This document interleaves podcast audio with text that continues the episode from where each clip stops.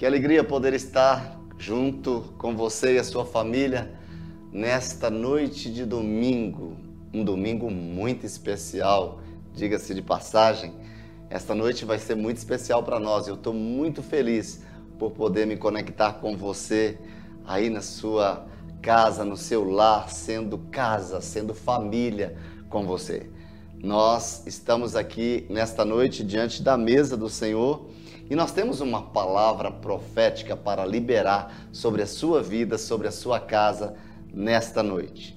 Que alegria, digo mais uma vez, que o meu coração se regozija por essa oportunidade de poder te abençoar como um canal de Deus para que essa palavra chegue até você.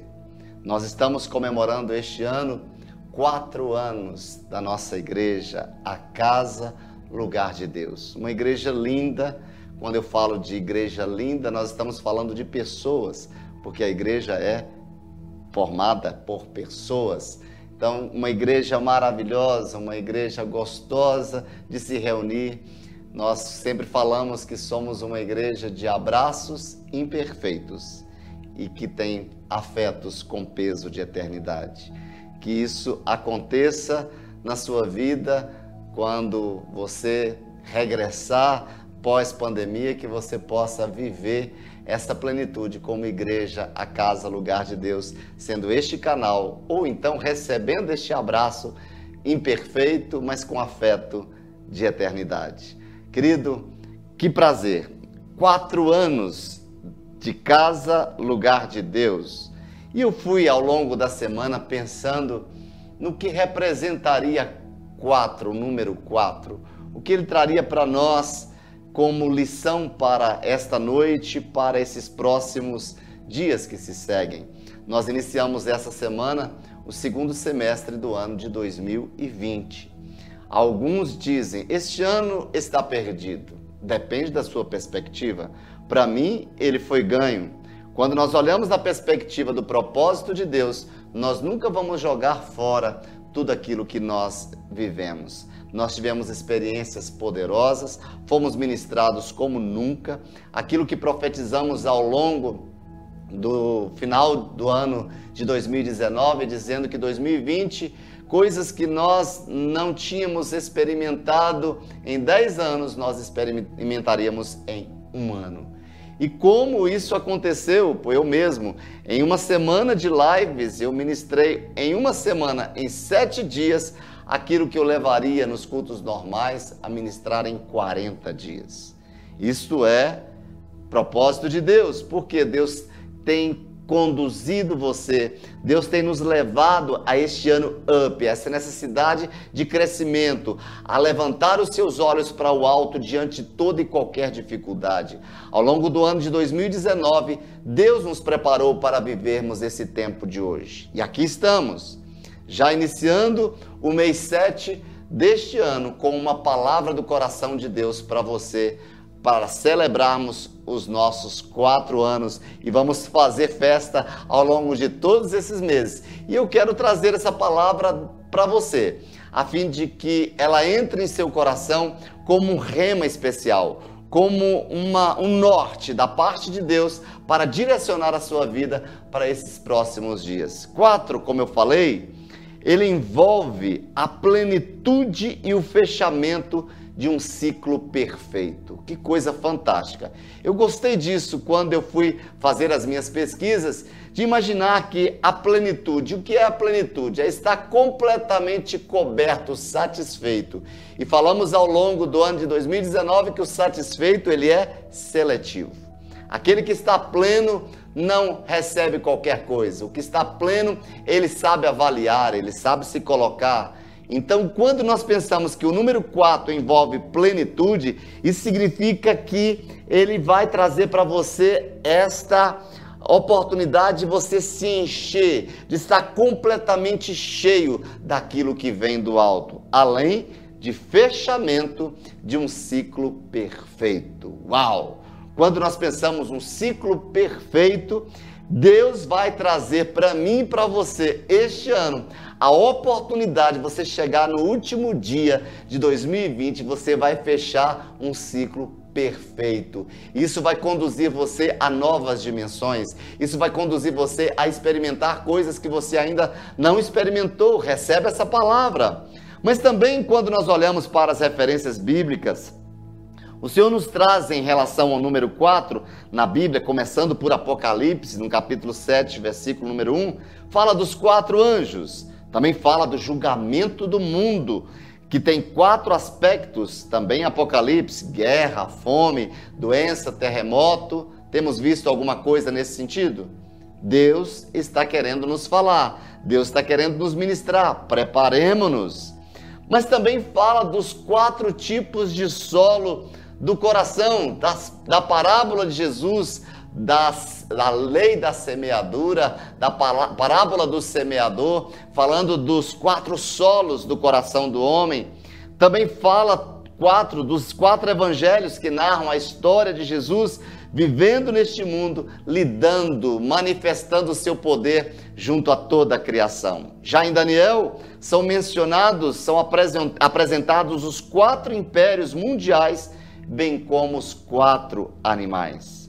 São quatro os pontos cardeais: norte, sul, leste e oeste. As quatro bênçãos de Apocalipse, olha que fantástico! Não terão fome, não terão sede, o sol não cairá sobre eles e nem algum calor. São promessas de Deus para a sua vida. Quatro promessas em Apocalipse. São quatro as estações do ano: verão, primavera, outono, inverno. Quatro são os ventos da terra, os que sopram sobre a criação. Mas algo que eu achei interessante, que eu peguei isso como chave, que você sabia que quatro representa a fase da criação de Deus? E eu quero profetizar aqui que esses próximos dias de 2020, neste segundo semestre, que Deus te use, que Deus manifeste o seu poder sobre a sua vida e que algo novo venha a ser gerado, algo novo venha a ser criado. Você sabia que na terra também são quatro os elementos que foram estabelecidos por Deus para compor ali uma obra da criação, para trazer algo à luz, para que algo se acendesse, para que algo se tomasse, tomasse forma? A terra, a água, o ar e o fogo. Eu repito, são quatro elementos. A gente aprende isso em ciência, a gente já viu isso nos nossos livros de ciência: terra, água, ar e fogo. Mas o interessante é que em cima disso eu gostaria de fundamentar esta palavra, esta pregação.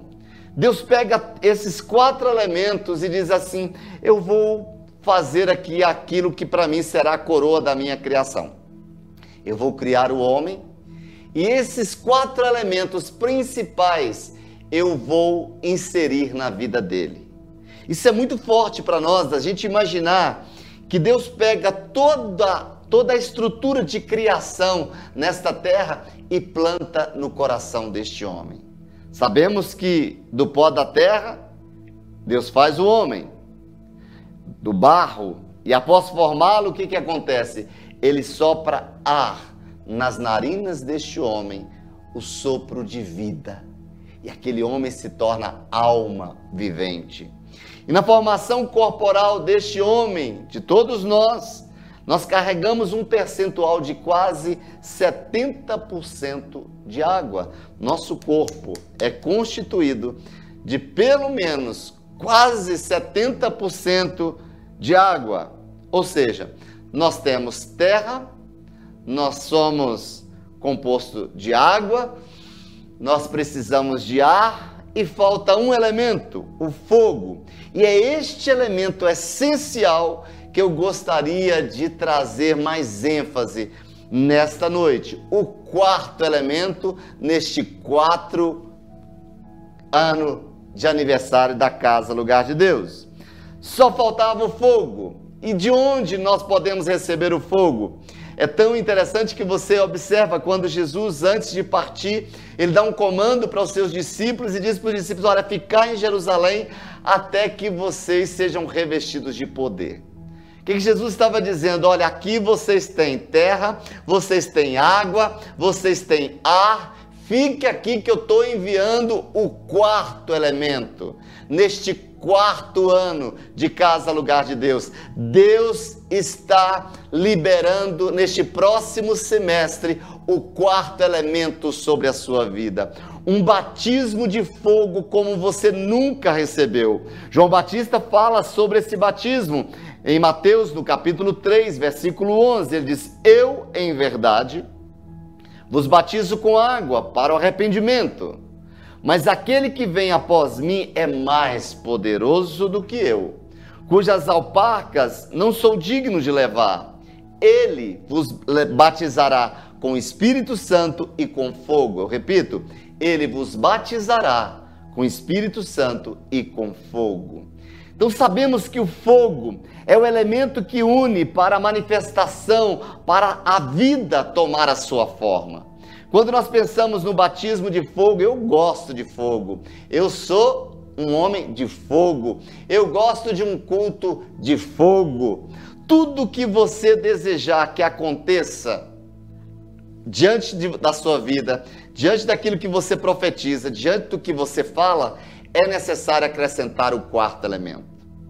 Às vezes você, ao longo desse, de todo esse tempo, você não experimentou o que Deus tem para você, porque faltava o quarto elemento, faltava o fogo.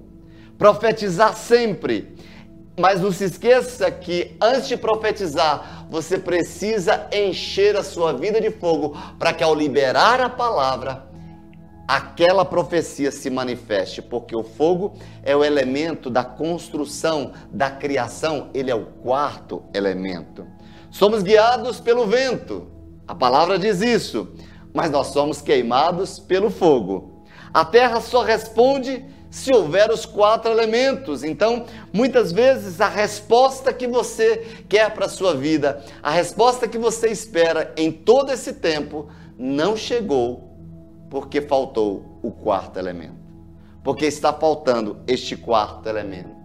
E eu quero profetizar que esta noite o Espírito de Deus vai te visitar aonde você estiver. E este fogo que vem do alto virá sobre a sua vida e transformará a sua maneira de pensar, a sua maneira de falar, a sua maneira de se comportar. O fogo ele chama a atenção de qualquer pessoa. Você está num grupo de pessoas ali reunidos numa mesa, e de repente alguém diz fogo, todo mundo se levanta e corre para resolver a questão. Ele chama atenção. E nós sabemos que ao longo de toda a, a, a história da igreja, os grandes avivamentos só se tornaram avivamentos por causa da manifestação de chama de fogo, porque Deus incendiou corações humanos a fim de que eles se posicionassem na história para transformar a história da igreja. Homens de Deus se manifestaram em um ministério de fogo. Quando nós olhamos para Jesus, ele se preparou por 30 anos, mas a Bíblia diz que depois dos 30 ele sai para um ministério de poder, um ministério fortalecido e um ministério visível da manifestação de fogo. É tanto que quando você olha por onde ele passava, tudo acontecia. Ele curava, ele ressuscitava, ele libertava na unção deste fogo. Quando Jesus expôs a verdade ali aos discípulos de Emaús, é tão interessante que eles, quando foram falar que tiveram com Jesus, ele diz assim: Nós percebemos porque enquanto ele falava, o nosso coração incendiava.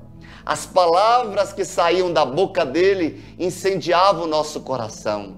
Querido, talvez seja este fogo que você precisa para que a transformação aconteça dentro da sua casa, para que aquela transformação que precisa acontecer na sua empresa, no seu trabalho, no ambiente onde você está inserido, aconteça.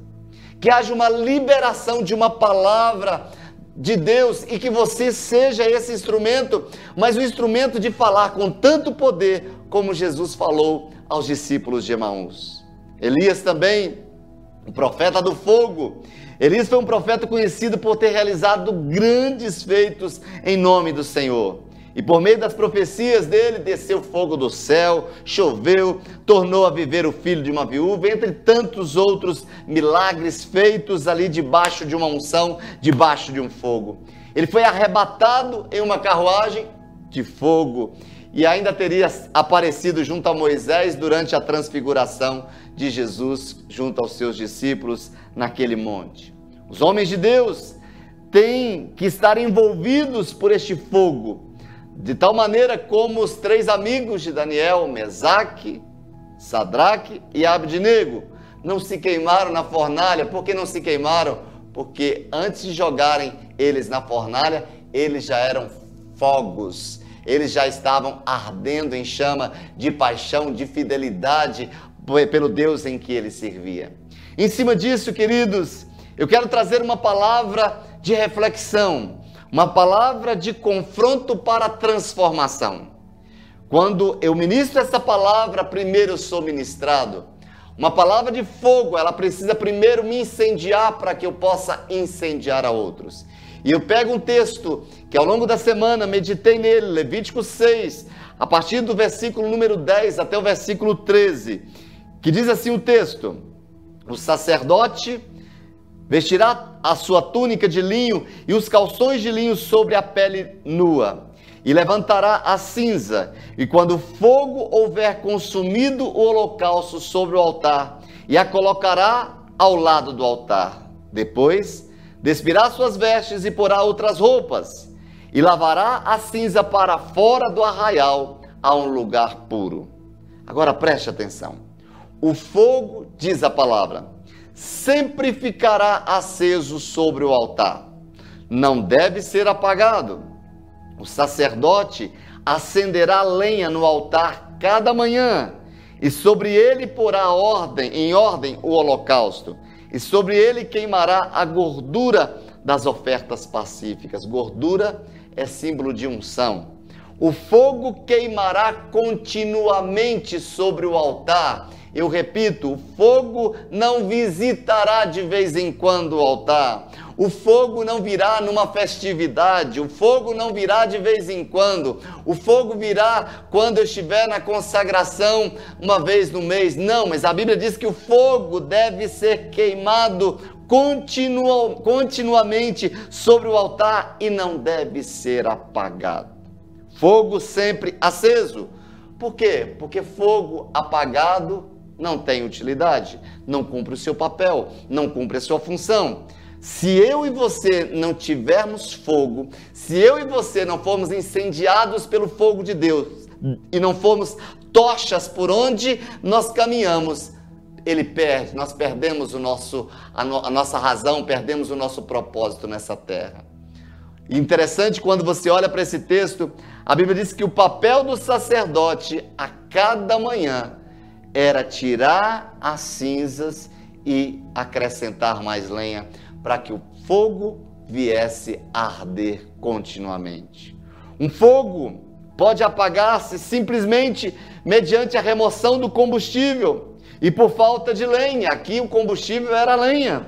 E desde o Antigo Testamento a ordem de Deus era para nós o fogo, pois, sempre arderá sobre o altar, não se apagará, mas o sacerdote acenderá a lenha cada manhã. Cada manhã. Querido, a Bíblia diz para nós, hoje no Novo Testamento, que eu e você somos sacerdotes de Deus nessa terra. Então a nossa função é levar lenha para este altar a cada novo dia, não é a cada domingo, não é a cada reunião de grupo de conexão, não é em cada célula, não é em cada encontro, não é em cada reunião, não. A Bíblia nos chama a levar lenha, a levar combustível para o altar todas as manhãs, todos os dias, a primeira hora, o primeiro tempo do seu dia. Queridos, não é de vez em quando, mas é continuamente, não é só nos domingos. Querido, se eu quero ter um culto incendiado, um culto cheio de fogo, eu preciso unir várias labaredas de fogo para formar uma grande chama de fogo. Eu e você, todos nós, dia após dia, dentro da nossa casa, cumprindo o nosso papel, atentando para o nosso papel, quando nós nos juntamos na nossa comunidade de fé, quando nós nos unimos dentro da igreja, todos juntos, um grande fogo deve ser visto, deve ser notado. O texto diz: Mas o sacerdote acenderá lenha nele cada manhã. E o que seria essa lenha diária hoje, nos nossos dias? A lenha é o elemento usado para manter o fogo do altar aceso. A lenha pode manter a chama acesa por um período longo e constante. Dependendo do tipo de lenha, dependendo do que você, da qualidade da lenha, se eu quero uma chama que permaneça, eu tenho que pensar primeiro na lenha. Eu posso ter certeza, de repente você está aí, onde você se encontra, e você pode estar dizendo: Eu estou me sentindo muito frio espiritualmente, eu não cresci na fé nesse tempo de pandemia, eu não alavanquei a minha vida espiritual. Você pode estar vivendo aí um inverno congelante e ele só congelou o seu coração porque você pode ter desprezado os pequenos começos. Você abandonou as práticas antigas. Tem gente correndo que quer fazer algo novo, quer fazer algo novo e deixando coisas no passado que não podem ser deixadas de lado. Muitas vezes, o nosso afã de viver o novo, nós achamos que tudo no passado que vivemos foi religiosidade. Não.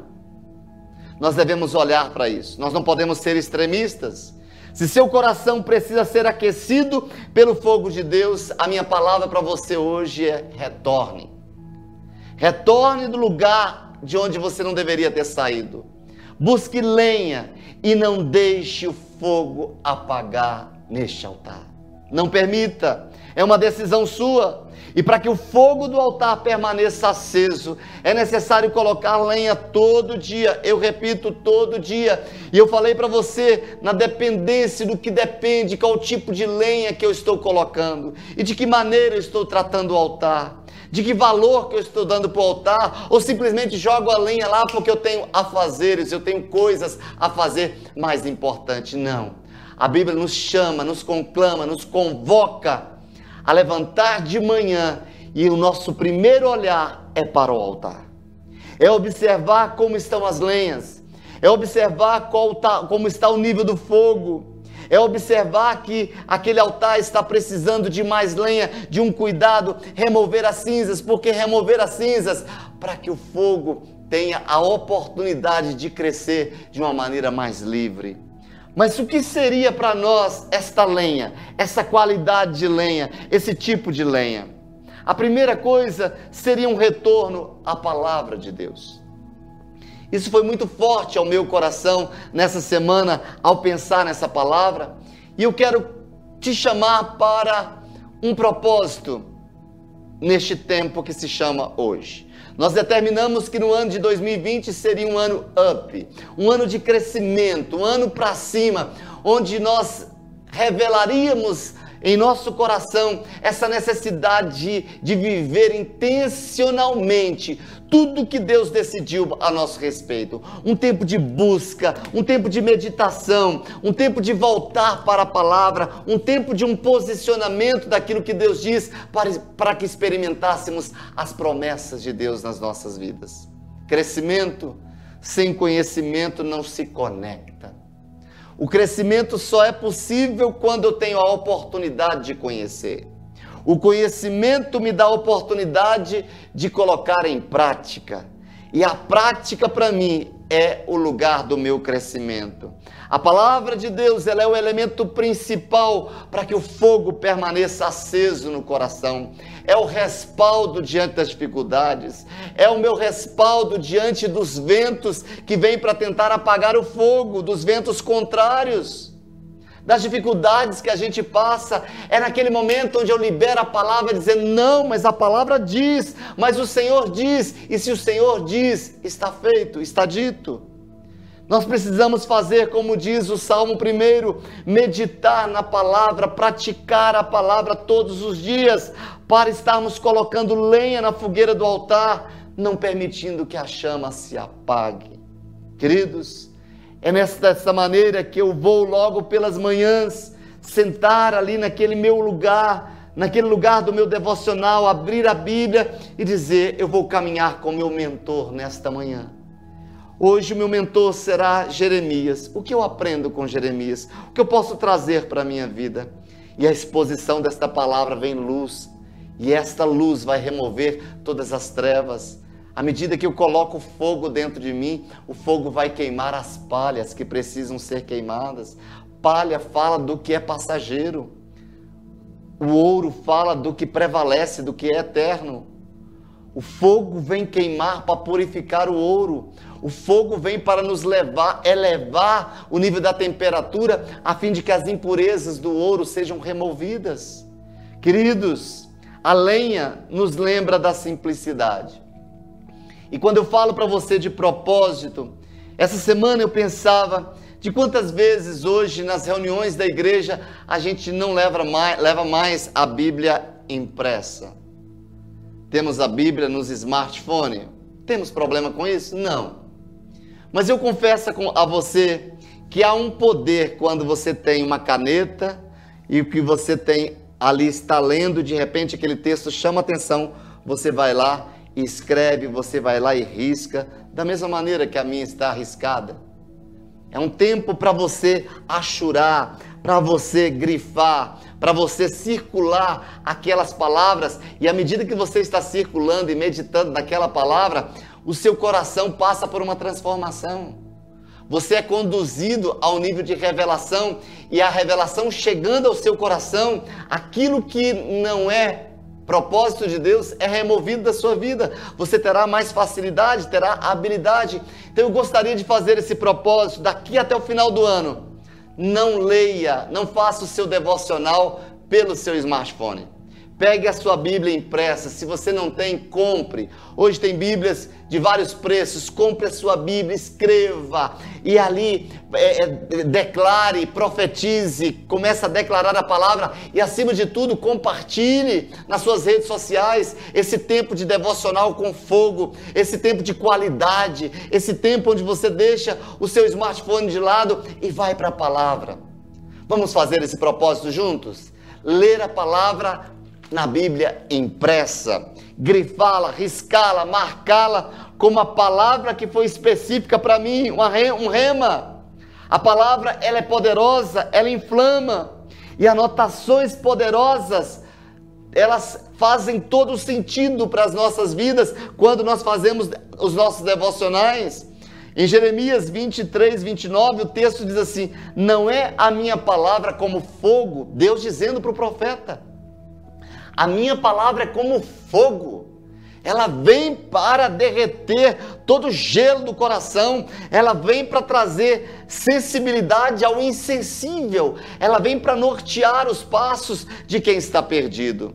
Lembra dos dois discípulos no caminho de Emaús? Eles disseram: Porventura não nos ardia em nós o nosso coração quando pelo caminho nos falava e quando nos abria as Escrituras? Eles estavam falando de Jesus que estava ali caminhando com eles.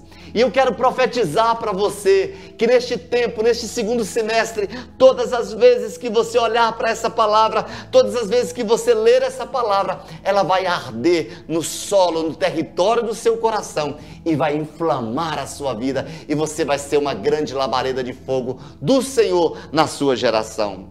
Há pessoas que já não sentem mais nada ouvem a palavra e nada acontece, passa domingo após domingo, se expõe a tantas ministrações e não tem o hábito de registrar, não tem o hábito de trazer aquela palavra para ele, se expõe a muitas ministrações e até leem, mas o seu coração está congelado, está insensível, falta fogo. Cuide dessa lenha, cuide dessa lenha que vai ajudar a levantar um novo fogo nesse próximo semestre, meu querido. Volte hoje ao lugar da prioridade, ao lugar de onde Deus te falou. Agasalhe o seu coração com a palavra. Uma outra maneira de levar lenha para o altar, o que, que a gente pode chamar de lenha, é a nossa adoração e a nossa oração. Como nós podemos observar a facilidade que temos muitas vezes de esfriar na nossa condução da nossa adoração. O que é adoração? Adoração é dizer o que Deus é. É eu chegar diante do trono de Deus e começar a dizer para Ele: Tu és santo, Tu és bom, Tu és misericordioso, Tu és tremendo, tu és onisciente, tu és onipresente, tu és maravilhoso, conselheiro, Deus forte, Pai da eternidade, príncipe da paz. Quando você abre a boca para orar, faltam palavras, porque faltam as palavras? Porque você saiu desse lugar da intimidade, saiu do lugar da chama da oração. A lenha a ser posta no fogo é a nossa oração, a nossa adoração. Isso tudo é combustível do cristão. A adoração é um combustível fantástico. A oração é um combustível fantástico que te conecta a propósitos eternos. A oração na vida do cristão não é uma questão de escolha ou de opção, é uma questão de necessidade, de sobrevivência espiritual. Querido, quando nós deixamos a oração, nós estamos nos afastando de Deus. Nós estamos nos distanciando do seu propósito, ficamos insensíveis e permitimos que o mundo entre em mim. Queridos, que músicas permeiam o seu dia a dia?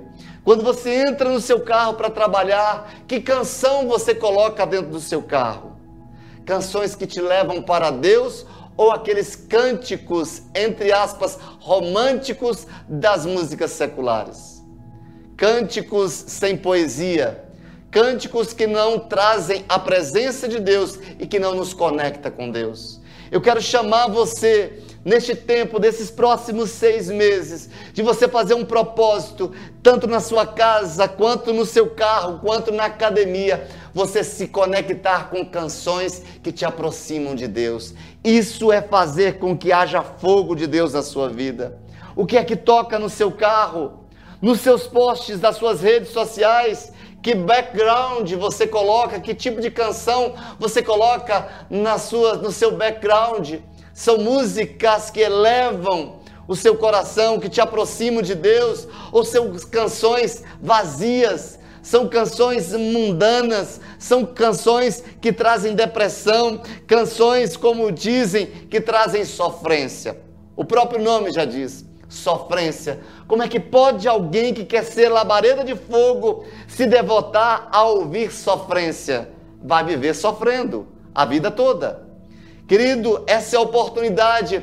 Os teus filhos têm que ver a diferença em você. A sua casa, a atmosfera dela é mudada quando você coloca canções que edificam, canções que mudam a atmosfera, que traz paz, que traz harmonia. A sua casa é a primeira igreja, queridos. A sua casa é a primeira igreja. Nesses quatro anos de casa, o nosso objetivo, quando Deus nos deu o nome dessa denominação, é dizendo que a igreja seria a extensão da sua casa. A adoração não começa na igreja, ela começa na sua casa. Uma vida de oração não começa na igreja, ela começa na sua casa. Uma vida de leitura da palavra, de revelação da palavra, não começa na igreja, ela começa na sua casa. A casa é a chave. O que vocês estão plantando para os seus filhos futuramente? O que, que seus filhos têm visto nas suas mãos? Um controle remoto no Netflix ou no videogame, ou os teus filhos têm visto você com a Bíblia logo pelas manhãs, o seu café com Jesus, as suas manhãs com Jesus.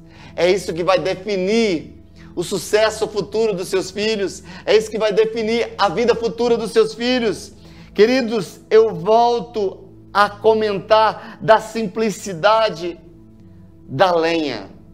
Eu pergunto: cadê as orações à mesa, junto à família? Hoje é um corre-corre desesperador, um corre-corre terrível, porque tem que trabalhar e tem que sair cedo, ninguém tem mais tempo, tem que ir na faculdade, tem que estudar para fazer a prova, e aí acostumou tanto que senta à mesa basicamente sozinhos e se senta sozinhos, não faz nenhuma oração de gratidão a Deus pelo alimento que está sobre a mesa? Onde está a gratidão à mesa junto à sua família? Reveja seus momentos de oração junto ao seu cônjuge diariamente. Isso é combustível para um casamento blindado pelo fogo, queridos. Temos errado em não orarmos juntos como casais. Temos falhado a não orarmos juntos como casais, como família. A oração nos blinda. E como filhos, Que tempo tem de oração com eles?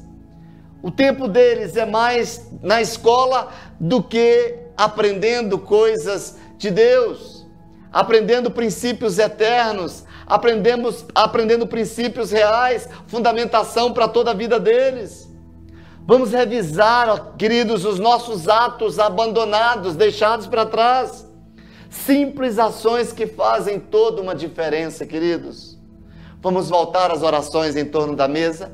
Vamos comigo? Vamos voltar às orações sempre que você for fazer uma refeição. Pode estar num restaurante, mas não deixe de orar. Pode estar no ambiente público, mas sentou, agradeça a Deus por aquele momento. Vamos ser tochas, vamos ser diferenciais. As Escrituras nos dizem Lucas 18, 1, sobre o dever de orar sempre e nunca desfalecer. Em Romanos 12, 12 diz: perseverai na oração. Em Colossenses 4, 2, perseverai na oração. Em 1 Tessalonicenses 5, 17, diz: orai sem cessar.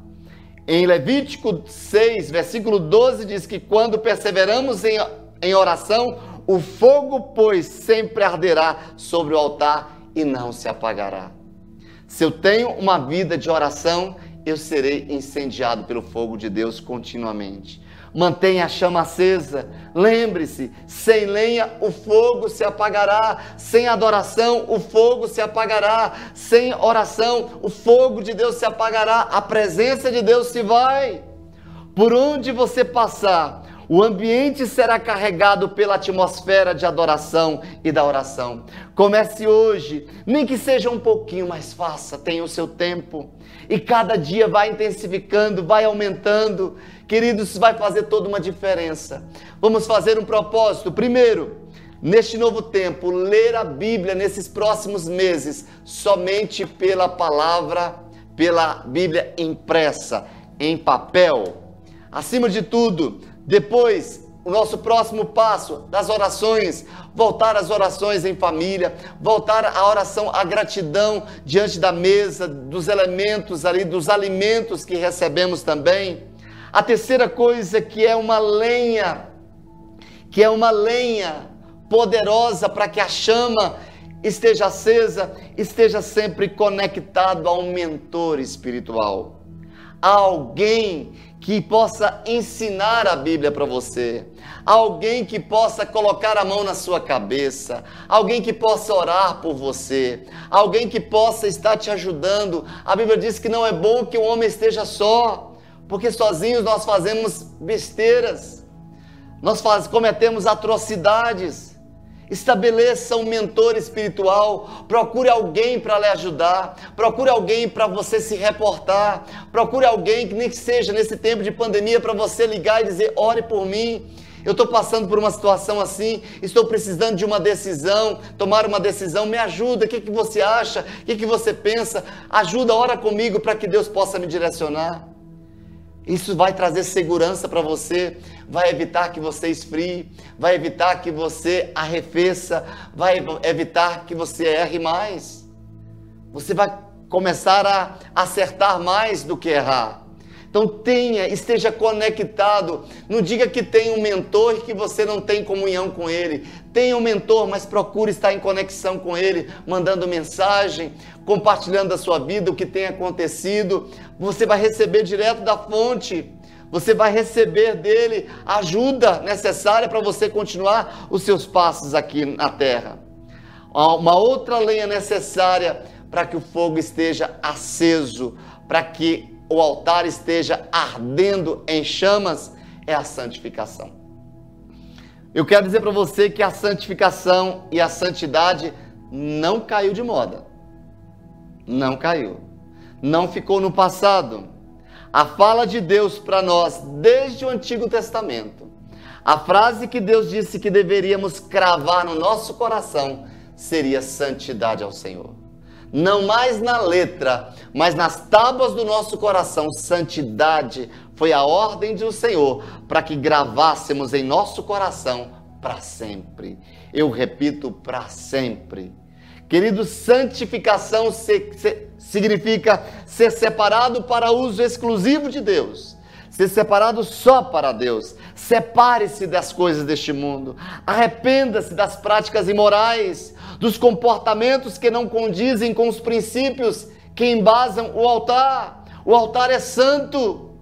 O fogo só será liberado sobre um altar santo, sobre um coração santo, sobre um coração separado para uso exclusivo de Deus. A Bíblia diz que sem santificação ninguém verá o Senhor, não terá comunhão, não terá relacionamento. Sem santificação, queridos, seremos lenha molhada e cobertas de sujeira. Eu repito, sem santificação, nós teremos lenha molhada, coberta por sujeira. Muitas pessoas sabem que a lenha encharcada, ao invés de alimentar o fogo, ela o apaga. Mesmo com o cuidado persistente da pessoa interessada, poderá haver apenas muita fumaça e, ao cessar os assopros, pode apagar-se. Há pessoas, até dentro das igrejas, que só fazem fumaça. São lenhas molhadas, não conseguem liberar fogo, porque a sua vida está completamente contrária aos princípios de Deus. Não zela pelo caráter, não zela pela sua integridade, não zela pela sua santidade. Queridos, e as fumaças, elas incomodam, incomodam por causa da sua vida pecaminosa, sufocando esta pessoa. Pode matar uma pessoa. O pecado é para a morte. Eu quero dizer para você que vidas não são consagradas Vidas não consagradas, repito, vida, vidas não consagradas são lenha, lenhas encharcadas que resistem ao fogo do Espírito Santo de Deus. O Espírito Santo não tem poder de agir sobre ela. O Espírito Santo não tem poder de agir na vida dela porque ela não abre espaço para o Espírito Santo de Deus. A Bíblia diz que é este o pecado que não tem perdão. Quando eu não permito ser convencido pelo Espírito Santo de Deus eu vou continuar fazendo o que é pecado, eu não vou me santificar, e se eu não sou convencido do meu pecado, eu estarei condenado ao inferno. Sem santificação, querido, essas lenhas não podem ser acendidas, não tem como. Santifique-se hoje, separe-se hoje, tome uma decisão hoje de mudar a sua vida. Às vezes nós nos apegamos tanto a situações, a pessoas, a coisas deste mundo, dando mais importância do que as coisas de Deus. Se você está valorizando demais as coisas deste mundo, saiba que você vai perder aquilo que Deus preparou para você. E você foi criado por Ele. E este propósito só será estabelecido se você estiver conectado com Ele. Se você for uma lenha santa, uma lenha separada, jamais uma lenha encharcada. Deixe de fazer fumaça. Deixe que o fogo do Espírito ali enxugue a, a, esse encharque. Deixe que o fogo do Espírito enxugue essas águas dessas lenhas e tire a umidade dessas lenhas para que você possa estar preparado para um novo fogo. Santifique-se. Permita que o fogo da palavra te posicione no lugar que Deus tem para você, querido. A outra coisa que é lenha, que vai atear fogo sobre as nossas vidas, que vai trazer o fogo de Deus para nós, é quando você priorizará o princípio da fidelidade a Deus e ao seu líder. Queridos, nós estamos vivendo uma crise mundial acerca de fidelidade. Nós sabemos que a fidelidade é a consciência que eu tenho de que Deus falou através da sua palavra e que aquela palavra Deus vai cumprir, e porque eu sei que ela vai se cumprir, eu viverei para ver estabelecido, eu viverei para ver concretizado. Fidelidade é você entender que tudo isso está ligado à fé, ao cumprimento da palavra. A fidelidade é você crer no que Deus falou e andar de acordo com aquilo que Deus falou. E quanto ao líder, o que isso tem a ver? Que princípio tremendo da fidelidade, queridos. A base para a manifestação do fogo de Deus só se dará no ambiente onde ele é reconhecido como autoridade suprema. Ele está acima de todas as coisas. O lugar onde houve temor, ali o fogo de Deus se manifestou. Se você teme a Deus, o fogo está ali. E esse temer não é medo, esse temer é respeitar os princípios de Deus, sendo fiel aos princípios de Deus, caminhando, aplicando os princípios de Deus, obedecendo ao que Deus diz. E a fidelidade está em cumprir os princípios deixados pelo Pai, obedecer a Sua palavra. Ao obedecer, eu vou chamar o fogo de Deus para a minha vida. E fidelidade a Deus, mas também aos seus ministros. Quem são os seus ministros, queridos? Nós vamos guardar os mandamentos de Deus, mas também nós devemos guardar as costas do nosso líder. Nós vamos ser fiéis àquele líder que Deus colocou sobre as nossas vidas. Nós vamos ser fiéis aos pastores que Deus colocou sobre nós. De que maneira? O que acontece é que no ambiente onde as falas destroem, um outro fogo se manifesta. Eu repito, o que acontece é que no ambiente onde as falas destroem, um outro fogo se manifesta. O fogo da fofoca, aquilo que Deus abomina, aquilo que Deus rejeita, porque a fofoca ela quebra qualquer relacionamento, ela destrói toda e qualquer comunidade. Onde está a fofoca, ali tem um fogo estranho. E não é esse fogo que Deus tem para você. Mas também o fogo da rebelião, em não obedecer aquilo que Deus diz, aquilo que o líder diz através do que está escrito na palavra, ele quer fazer aquilo que ele acha, aquilo que ele deve. Ninguém manda na minha vida, eu determino o que eu quero fazer, eu determino que, o que os meus dias, eu que sou, eu que sei o que, é, o que presta, eu que sei o que é bom, eu que sei, eu que sei. Querido, não. Nós precisamos sempre de alguém que esteja nos dando orientações. O outro fogo é o fogo do desrespeito. E todos estes três fogos, fogo da fofoca, o fogo da rebelião, o fogo do, do desrespeito, isso é um fogo estranho. Nós devemos zelar e guardar as costas daqueles que Deus levantou para serem os nossos guias. Miriam se levantou contra o seu irmão, não guardou as costas, não blindou o seu irmão. Moisés e por isso ficou leprosa. Ela murmurou contra o seu irmão e ficou leprosa, um fogo, fogo estranho. A minha pergunta para você: você é um escudeiro do seu líder? Você defende o seu líder, você está junto com o seu líder, você caminha com ele, mesmo que ele tenha defeitos, até porque ele não é perfeito, mas Deus o levantou. E são as suas intercessões que podem acessá-lo para que ele vença as suas limitações mas seus comentários de críticas acabam destruindo e o fogo de Deus não se manifesta. Uma igreja dividida, uma igreja onde não respeita a sua liderança, uma igreja onde não honra a liderança, o fogo de Deus não se manifesta naquele ambiente. A fidelidade a Deus e a fidelidade ao líder são lenhas necessárias para que no altar a chama permaneça acesa. Quantos ministérios foram destruídos por causa de fofocas, por causa de mentiras, por causa de conversinhas fiadas? Queridos, é na unidade que a glória de Deus vem, é que o fogo de Deus aparece. Reveja a sua fidelidade a Deus e ao seu guia. E Deus está nos chamando para um fogo pessoal nessa pandemia.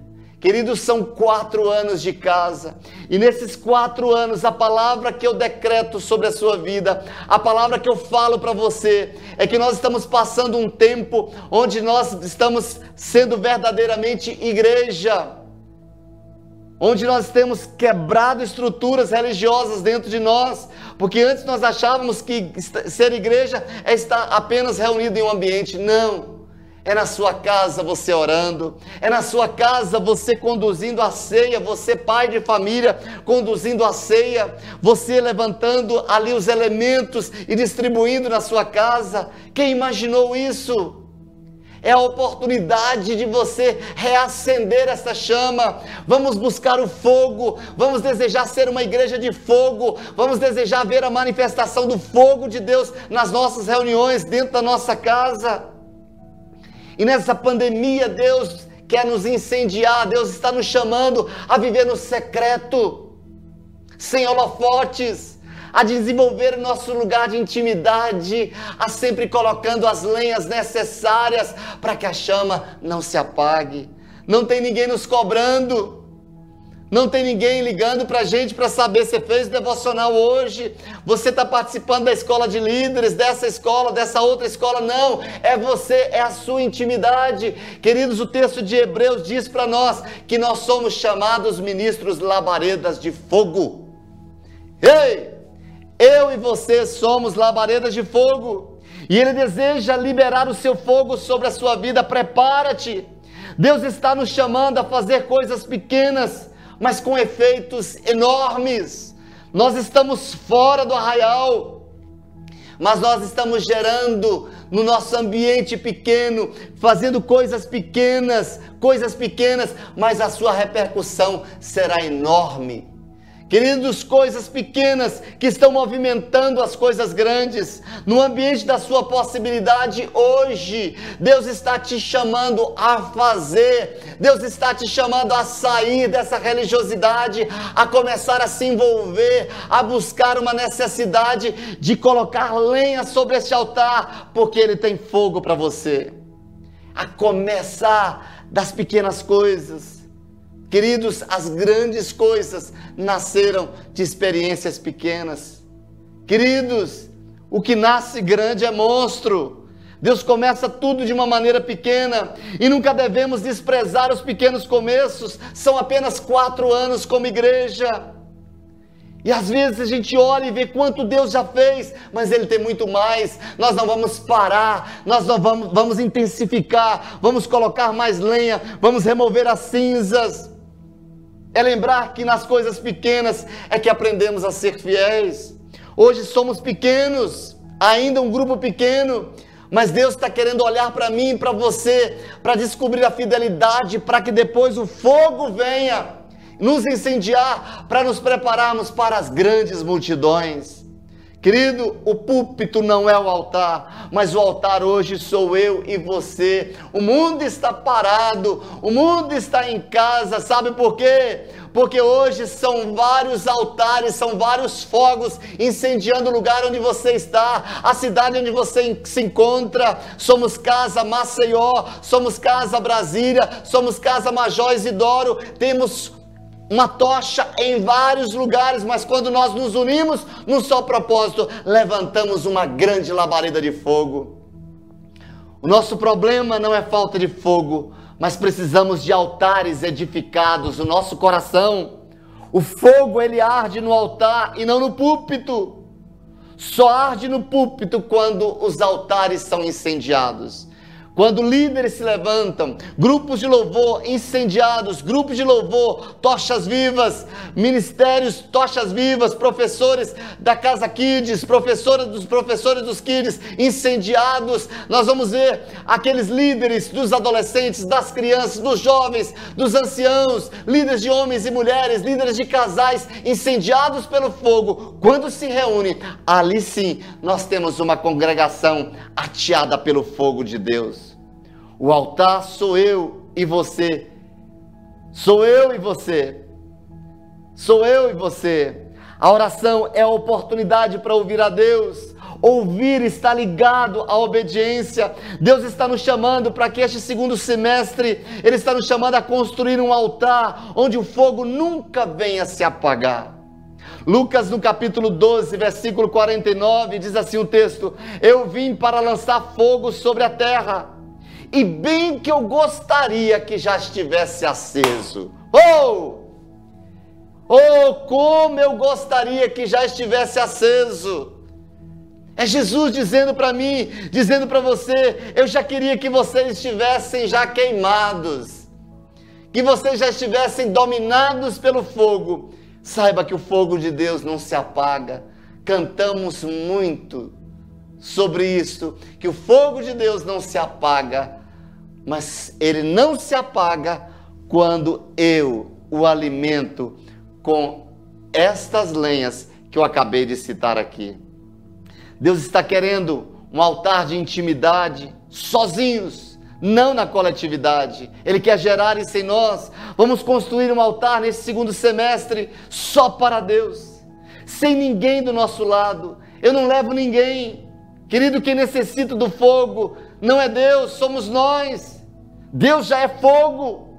O sacerdote, logo pela manhã, tira a cinza. Presta atenção nisso. Era o papel dele acordar, a primeira coisa, a tirar a cinza todos os dias.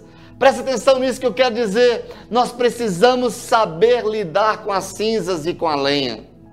A cinza é o ministério que já queimou. O tempo passado. Mas a lenha é o ministério que está iniciando. Nós estamos praticamente começando, quatro anos. Tem uma lenha nova preparada para nós nesse tempo. Tem uma lenha preparada para você nesse tempo, para que sejamos tochas vivas. Queridos, nossos filhos têm que nos ver de joelhos, têm que nos ver agarrados com a palavra, cada manhã, tirando as cinzas para que o fogo não se apague, tendo as nossas experiências, removendo as cinzas e colocando mais lenha. Como os nossos filhos nos veem? Deus quer se manifestar em nós neste segundo semestre como nunca. O fogo não é uma animação de culto, mas é visto ardentemente queimando sobre o altar. O seu culto não é o domingo, mas a partir da segunda, dia após dia. No ambiente da sua casa, no seu trabalho. O fogo, ele vem não primeiro para nos avivar, mas ele vem para mostrar como nós estamos, para nos confrontar, para mostrar as áreas da nossa vida que precisam ser queimadas, as palhas que estão dentro de nós as palhas das mágoas, das rejeições, dos complexos, da rebeldia. Tudo isso precisa ser queimado quando? Quando o fogo vier.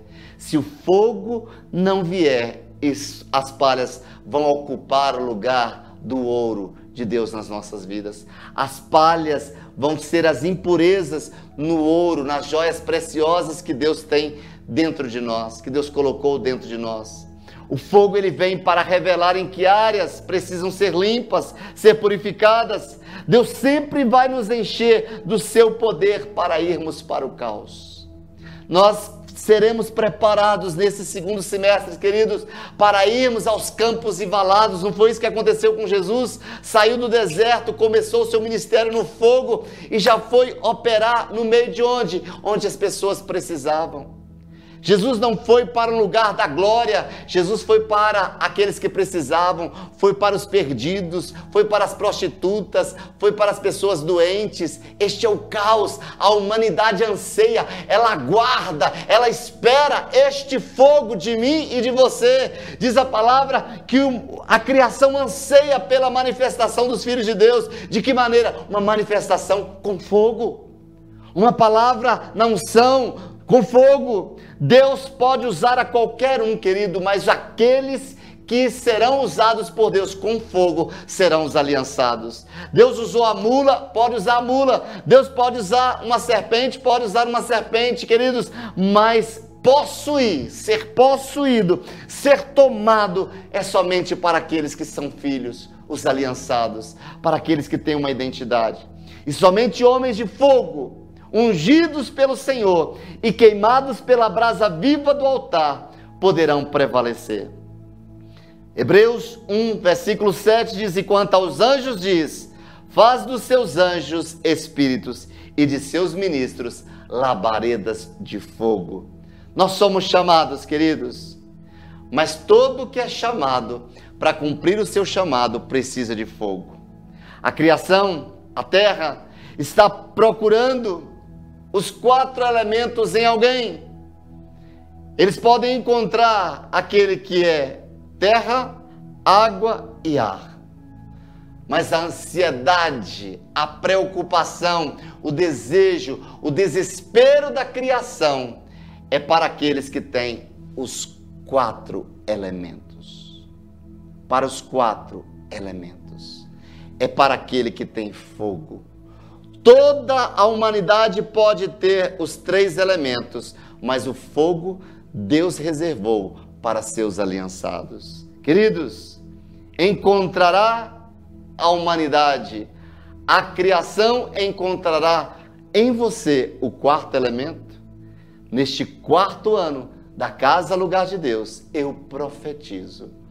Esta igreja incendiada pelo poder de Deus. Eu profetizo fogo de Deus chegando aí no seu casamento. Eu profetizo fogo de Deus chegando aí no, no, seu relacionamento com seus filhos. Eu profetizo fogo de Deus tomando a sua vida, te conduzindo no ministério de uma maneira em que você vai zelar pela palavra, alimentando a chama a cada manhã com essa lenha da palavra, da adoração, da oração, com a sua fidelidade a Deus, com a sua fidelidade aos seus líderes, buscando alguém para se reportar, tendo um mentor espiritual, alguém em que você possa dirigir. Queridos, nós somos os pregadores deste tempo. Pregadores apaixonados devem ter um coração incendiado. John Wesley disse numa frase muito conhecida: ponha fogo no seu sermão ou ponha o seu sermão no fogo. Eu decidi nesse tempo para comemorarmos os quatro anos, quatro anos da casa, nós queremos declarar que este sermão será cheio de fogo, que o fogo nesse sermão incendiará, incendiará a sua vida, incendiará suas entranhas, incendiará sua mente e te transportará para esse lugar da realização. Deus requer uma pregação ungida, apaixonada, inflamada pelo fogo do Espírito. E isso não é só para pastor, não é só para líder, é para a igreja. Ah, eu não tenho ministério nenhum na igreja, eu não exerço nenhum. Você não se isenta de ser cheio de fogo. Aquele que se enche de fogo, ele é descoberto, ele é visto, ele é revelado, ele é atraído. Encha-se de fogo, que Deus mesmo o estabelecerá como um grande líder na sua geração. O pregador, sem o calor do Espírito, ele deveria se ater ao silêncio até que as chamas voltassem a arder em seu coração. Eu quero ser um pastor de fogo e eu profetizo que esta igreja é uma igreja de fogo. Eu profetizo que nesse segundo semestre nós veremos a manifestação do poder de Deus incendiando esta igreja, da mais nova criança ao mais velho ancião. E você que nos assiste nesta hora, seja incendiado também por este fogo, mas não se esqueça que para isso acontecer é necessário colocar as lenhas. Perguntaram para o avivalista Moody como começar um reavivamento na igreja. Ele respondeu: acenda uma fogueira no púlpito. Quando nós falamos acenda uma fogueira no púlpito, não é acender um fogo qualquer quando nós falamos em acender um fogo no púlpito, é que no púlpito aqueles que ministram no altar sejam os primeiros a demonstrar que são carregados de vida com Deus. O altar não transforma ninguém. Eu sou transformado antes para ter a legitimidade para estar no altar ministrando na unção porque é nessa ministração da unção que todas as pessoas que estarão ali me assistindo, todas as pessoas que estarão ali sendo ministradas, receberão deste fogo e serão incendiadas pelo Espírito de Deus. Queridos, essa igreja nasceu após seis meses de uma intensa fornalha de fogo, de uma intensa provação. Essa igreja nasceu depois de seis meses de muita experiência com o fogo de Deus, queimando a palha dentro de mim, queimando as coisas que precisavam ser queimadas para que uma nova denominação se levantasse para ser um canal de Deus para atrair famílias, para restaurar casamentos, para mudar a história dos filhos, para posicionar uma geração no centro da vontade de Deus. Queridos, eu concluo esta palavra dizendo que se quisermos ser homens como Jesus e como Elias, homens de fogo, nós precisamos estar possuídos pelo mesmo fogo de unção e do poder do Espírito Santo em nossas vidas. O homem segundo o coração de Deus é este que Deus procura, é este que Deus atrai. Somente homens labaredas de fogo podem cooperar com Deus e a sua obra, pois eles receberam de Deus a unção e o poder do Espírito para esta obra. Deus faz dos seus ministros labaredas de fogo, para que eles tenham condições de edificar a obra da casa de Deus. Que Ele, o Senhor, o nosso Deus, o nosso Pai, nos dê a graça e nos abençoe em nome de Jesus. Eu repito, dos quatro elementos: terra, ar, água e fogo. A terra é o coração do homem. A terra, da terra o homem foi formado. O ar, a condução do espírito, o ruar de Deus dentro deste homem. A água, a limpeza pela palavra, que é o próprio Jesus. O fogo, que seja um ano incendiado pelo poder do alto. Up. Um ano de experimentar o reino de Deus. Um ano de experimentar uma nova unção, uma nova capacitação de Deus para esta nova fase. O fogo ele pode ser usado para a destruição e, ou para a purificação. O fogo também é prova para gerar em nós um propósito. Queridos, que este fogo esteja sobre o altar, incendiando, ardendo, e que ele nunca venha se apagar. Eu profetizo casa, lugar de Deus, que Deus é aquele que está nos conduzindo, está te conduzindo a experimentar o que ainda não foi experimentado. As nossas orações não serão mais as mesmas. A nossa leitura da palavra não será mais a mesma. O nosso nível de adoração não será mais a mesma. O nosso nível de comprometimento com as coisas do reino não serão mais as mesmas. Porque incendiados pelo fogo de Deus, nós não descansaremos até cumprir fielmente aquilo que Deus determinou. Que a nossa adoração possa encher o coração de Deus. Eu achei interessante uma citação de Russell Shedd, um grande homem de Deus. E ele, trazendo o texto da mulher samaritana, quando chega Jesus ali junto ao poço e que começa aquele diálogo e que Jesus diz para ela assim que se você souber quem te pede água, você me pediria, porque a água que eu tenho para lhe dar, disse Jesus para ela, essa sede nunca vai acabar. E ali começa um diálogo e ela pergunta: Senhor, eu queria ter uma dúvida aqui sobre adoração. É, uns dizem que deve adorar neste monte, outros dizem que deve adorar em outro. Mas, Senhor, onde devemos adorar? Aí Jesus chega e diz: Olha, a hora já chegou, né? Deus está procurando. E Ele está procurando verdadeiros adoradores que adoram o Pai em espírito e em verdade. E Russell Shedd traz uma explicação linda nesse texto. Ele diz assim: que a expressão do que Jesus estava dizendo, quando o Pai procura verdadeiros adoradores, é como se o Pai tivesse com sede e o Pai encontrasse a água que ele precisa na adoração daqueles incendiados aqui na terra. Que eu e você possamos encher a taça, a caneca de Deus, com a mais linda e poderosa adoração. Uma adoração incendiada pelo fogo. Como? Aí na sua casa você pode começar. Que assim seja a sua oração, que assim seja a sua leitura da palavra, que você seja incendiado pelo poder de Deus. Hoje nós estamos diante da mesa do Senhor. Nós temos aqui os elementos, o pão, o vinho.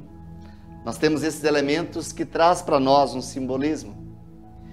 Eu acho interessante quando o apóstolo Paulo, na primeira carta dele aos Coríntios, no capítulo 11, que diz assim: que na noite em que ele foi traído,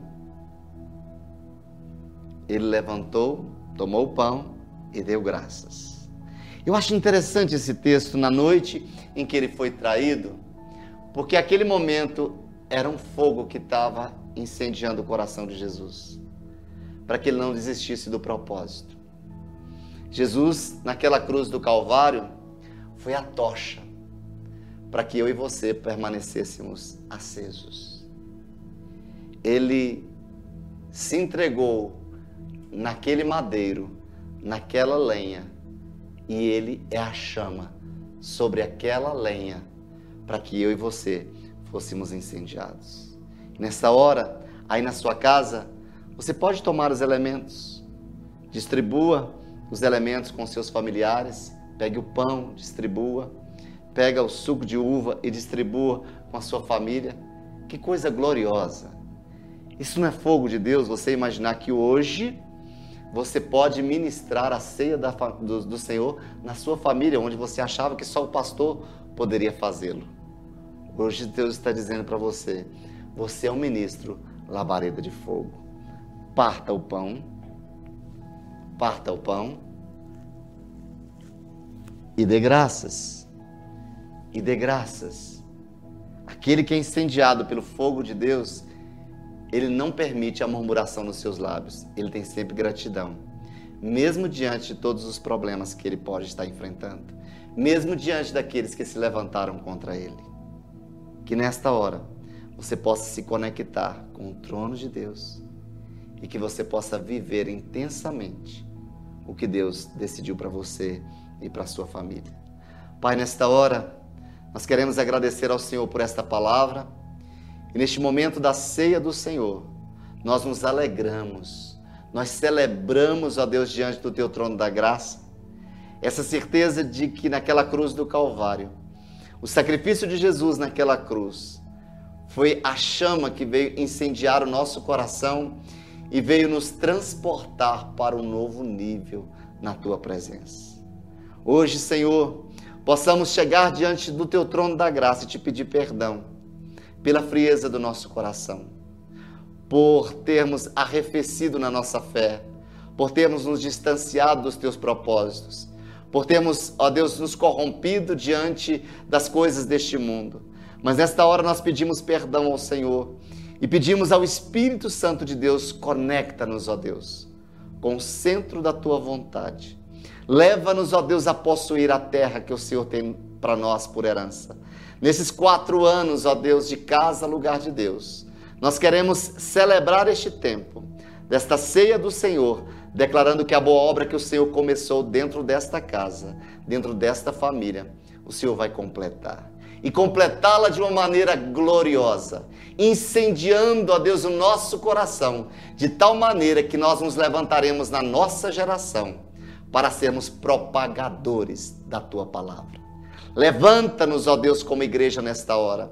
Levanta-nos como casa nesta hora, como luzeiros, ó Deus, neste mundo. Levanta-nos como tochas. Levanta-nos como ministros labaredas de fogo. Que o nosso púlpito seja transformado, que a nossa casa seja transformada, que cada pessoa que passar pelas nossas vidas sejam incendiadas, ó Deus, por essas experiências que o Senhor trará para nós ao longo deste próximo semestre. Pai, nós celebramos este momento com ações de graças, declarando a nossa gratidão por aquilo que Cristo Jesus fez por nós na cruz do Calvário. Celebramos este momento na autoridade do nome de Jesus, rememorando o nosso direito, a nossa herança via Cristo Jesus, por tudo que ele fez por nós naquela cruz tomamos posse hoje na autoridade do nome de Jesus. Amém, amém e amém. Queridos, essa é a oportunidade de você chegar junto à sua casa, sua família. Os elementos distribuídos, você possa comer do pão e beber do vinho. Queridos, espero que você tenha sido abençoado por esta palavra, uma palavra forte, uma palavra consistente.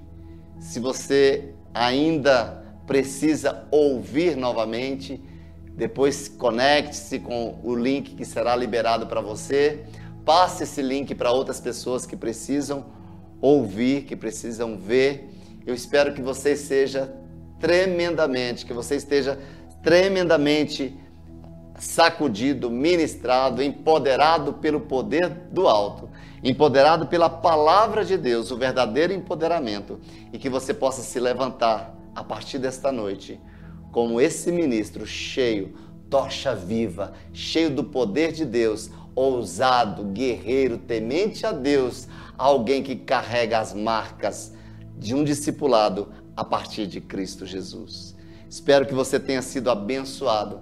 Deus te abençoe e que nesses próximos meses possamos continuar comemorando esses quatro anos, trazendo esta palavra todos os dias para nossas vidas. Lembre-se, A lenha está disponível para você. Leve ao altar, vá levar essa lenha todas as manhãs. Como sacerdote de Deus, a sua vida não será mais a mesma, a sua casa não será mais a mesma. Tudo que você tocar a sua mão será transformado. Deus te abençoe, forte abraço e um cheiro do seu pastor.